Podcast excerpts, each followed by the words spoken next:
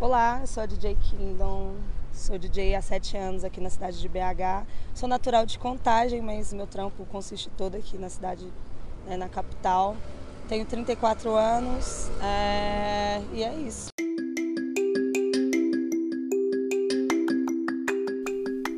Oiê, aqui é a Carolina Chaves. Eu sou Giovana de Souza. E eu sou Danilo Valadares. Sejam muito bem-vindos a mais um episódio do Collabcast, o quinto episódio da nossa série de produções em vídeo e áudio sobre o cenário musical em Belo Horizonte. Nesta série, vamos trazer artistas ou grupos que integram a cena belo-horizontina, e o nosso objetivo é que possamos dar mais visibilidade a pessoas do cenário musical de BH, para que nós, da capital mineira, e pessoas de outros locais possam ouvir e conhecer musicistas que utilizam da cidade como ferramenta de crescimento, além de um espaço de cultura, conhecimento e criatividade. Em todas as entrevistas, os convidados escolheram locais de Belo Horizonte e região metropolitana que são significativos para suas trajetórias, o que pode ou não implicar na qualidade de áudio. Foram escolhidos desde praças públicas a restaurantes, e o local escolhido pela entrevistada de hoje foi a Rua Sapucaí, famoso local de Belo Horizonte conhecido pela sua diversidade de bares e, claro, eventos musicais.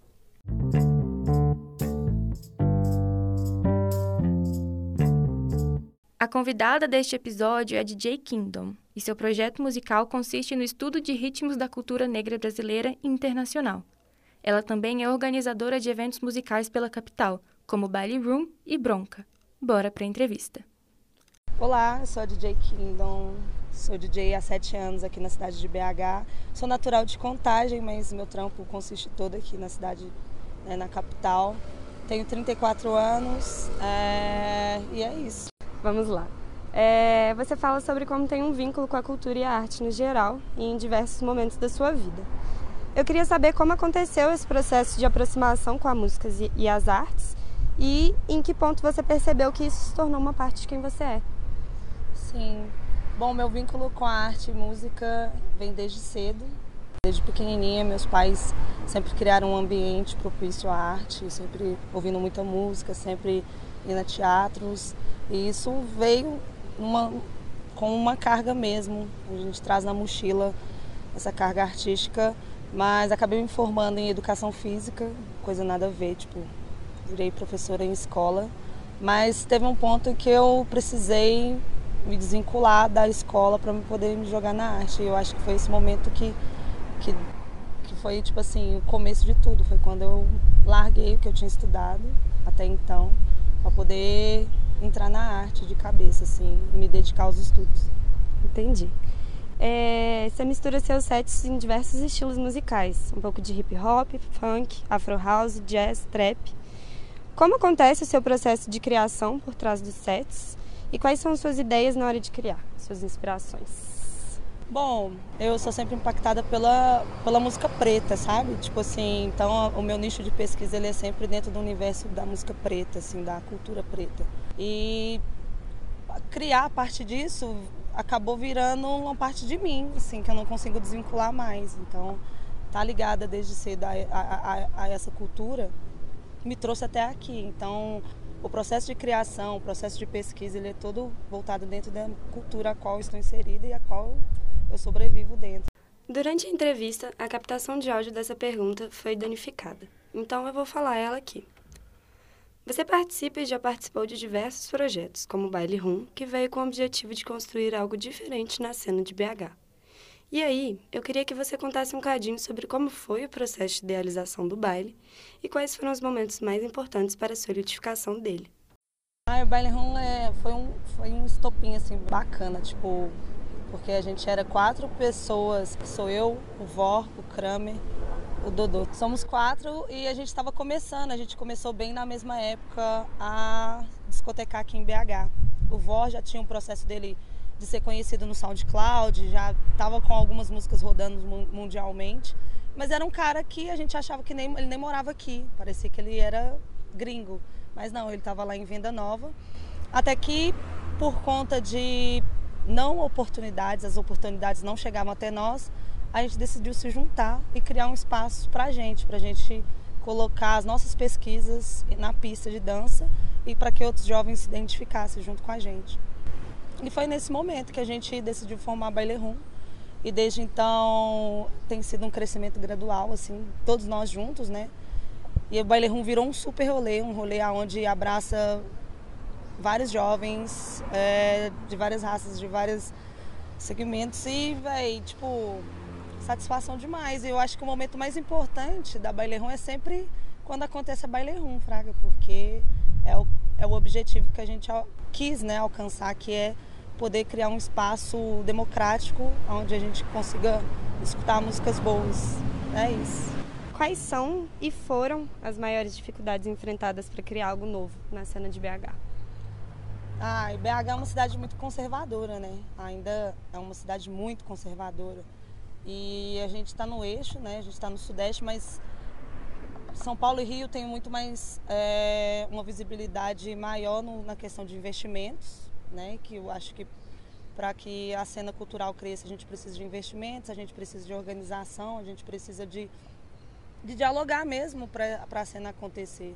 Então, acho que as maiores dificuldades para a cena cultural aqui em BH acontecer é o conservadorismo e investimento, que não chega. Entendi. É, vamos lá. Está na frente de projetos como a Bronca, você tem a possibilidade de estimular a diversidade, faltando em um público LGBTQIA+, e de mulheres. Qual a sensação de participar desses projetos e o que você busca ocupando esses espaços? Ai, ótima pergunta essa. Bronca ela é um, um, um projeto muito lindo, que eu acho que ele, ela tem uma missão de, de oportunizar, sabe, uma galera artística, artista como nós. Então é um espaço onde tem a gente, mas tem esse acolhimento de trazer artistas para apresentar trabalhos novos. A Bronca ela é oficina de discotecagem, então a gente traz é, esse, o público LGBTQIAP+, para poder discotecar junto com a gente, aprender a discotecar, porque, querendo ou não, a cena, a cena da noite de BH ela é muito fomentada por, por esse grupo, sabe? Tipo, LGBTQIA+, a galera preta. E a Bronca, ela veio com essa, como essa ferramenta, essa plataforma, sabe? E estar tá participando desse projeto é muito importante para mim, é minha vida. E estamos no comecinho ainda, é, mas a ideia sempre é ir buscando mais gente para apresentar o trabalho, para estar tá junto com a gente e assim tornar uma plataforma onde várias pessoas podem conectar junto com nós. Uhum. Essa é a uhum. ideia. É, como você participa de diversos projetos, eu queria saber um pouquinho de como você consegue conciliar todos eles, tipo ser DJ e ao mesmo tempo participar de todos eles. Véi, então a gente consegue, acaba conseguindo porque é algo que a gente quer muito, sabe? Então a gente sempre se organiza para estar presente na construção, no planejamento, no fazer acontecer. Então quando a gente quer muito, a gente consegue. Dá, dá sim, dá um jeitinho. Entendi. Eu queria que você falasse um pouquinho. Essa pergunta é um pouco subjetiva, né? Cada um teria um, uma resposta sobre ela. Mas que você contasse um pouco sobre quais foram e quais são as maiores dificuldades enfrentadas pela mulher no ramo artístico. Ah, vamos lá. Quais são as dificuldades enfrentadas pela mulher no mundo artístico? Eu acho que não só no mundo artístico, né? A mulher ela tem várias barreiras em diversos setores do, da vida, assim. Mas no setor artístico eu sinto muito que há um privilégio em, em fomentar o trabalho de homens, assim, né? Os homens ganham mais, homens é, têm mais oportunidades, mas tirando o machismo, que é grande, ele é algo que eu acho que a sociedade talvez nunca supere. Cara, eu acho que as mulheres estão fazendo um ótimo trabalho, sabe? Na busca de, de, de conseguir seu espaço e mostrar qualidade, mostrar que a gente é cada vez mais capaz de estar tá ali, de estar tá mostrando, sabe? Tipo assim, velho, a gente não tá aqui para brincar, a gente precisa de espaço, a gente precisa de oportunidades. Só porque são essas oportunidades que a gente vai ter chance de mostrar quem, quem somos, né? o machismo acaba atrapalhando tudo, acaba, mas é importante a gente reconhecer as mulheres ao nosso redor, consumir mulheres ao nosso redor, sabe? Tipo, apoiar trabalhos de mulheres ao nosso redor para que elas ganhem evidência também. Você tocou no Lola Palusa e eu queria que você contasse um bocadinho de como foi a sensação, a experiência de ter Nossa, tocado. Nossa, foi tudo, foi tudo. Foi uma experiência única, assim. Eu, eu nossa, procurando palavras assim para descrever essa parte, porque foi um momento. Né, a gente está num grande evento, sair daqui da nossa cidade para estar tá num grande evento, sabe? Em outra cidade, com, em um outro nicho de artistas. E é uma oportunidade única. Trabalhei para um caralho para poder, sabe, ter esse reconhecimento, chegar até lá. E, véi, foi, foi lindo, e foi lindo, porque eu toquei no mesmo dia que da, da Rosalia, que é uma artista que eu admiro muito. E eu tava ali, no mesmo espaço que ela, velho. Isso é foda. Eu espero que seja só o começo. Eu espero que isso abra portas, as portas para vários artistas aqui também da nossa cidade. Estar em grandes palcos como o Lola Palusa. E é isso, velho. Só vamos. É, que eu não seja a primeira, sabe? A única, não. Que venham muitos depois de mim. Seja uma oportunidade para geral. Quais dicas você daria para as meninas que querem começar a fazer música, mas se sentem desmotivadas? Ó, oh, a primeira dica número um, estudar, galera. Tipo, a oportunidade de estudar, de se preparar para o mercado, para o nicho que você quer entrar. Tipo assim, você quer ser cantora, você quer ser DJ, você quer ser produção, produtora musical. Estuda. Estudando, você já tem meio caminho andado para conseguir seguir com o seu trabalho, saca? Eu acho que essa é a dica que eu dou, é um primeiro passo. Estudar nunca é demais, a gente não para de estudar, mesmo a gente aprendendo várias coisas, a gente não, não para de estudar e de aprender, na verdade. E é isso, velho. Tipo, a dica que eu dou é estudar sempre, sempre, sem parar. A todo momento. Por fim, queria saber quais são seus planos para o futuro. Ai, nem eu sei aqueles, né? o que a gente planeja no futuro, a gente planeja aqui agora, né? E eu aqui agora, a ideia é, tipo, estudar, continuar estudando formas de produzir evento melhor, produzir música melhor, discotecar melhor, sabe? Me conectar com a galera que segue meu trabalho melhor. Então aqui agora eu planejo o futuro dessa forma, tipo, estudando no que eu posso melhorar, aonde eu posso ser melhor e para lá na frente eu poder colher os frutos. E é isso. Muito obrigada, então. É nóis. É isso. Obrigada Se você quiser falar suas redes sociais para pegar no vídeo. Minhas redes sociais, Instagram é arroba DJKingdom underline. E é isso. O Twitter eu não vou falar não, porque lá eu falo muita merda. Tô zoando, é DJ Kingdom com dois M's no final. Pode seguir lá no Twitter, vem falar merda. Muito obrigada. Obrigada a vocês, gente.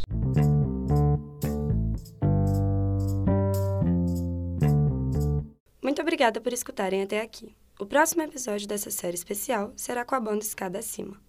Até lá, siga o Collab das nossas redes sociais, arroba no Instagram e no Twitter, e a Kingdom, arroba DJ Kingdom, underline, no Instagram e DJ Kingdom no Spotify. Até mais!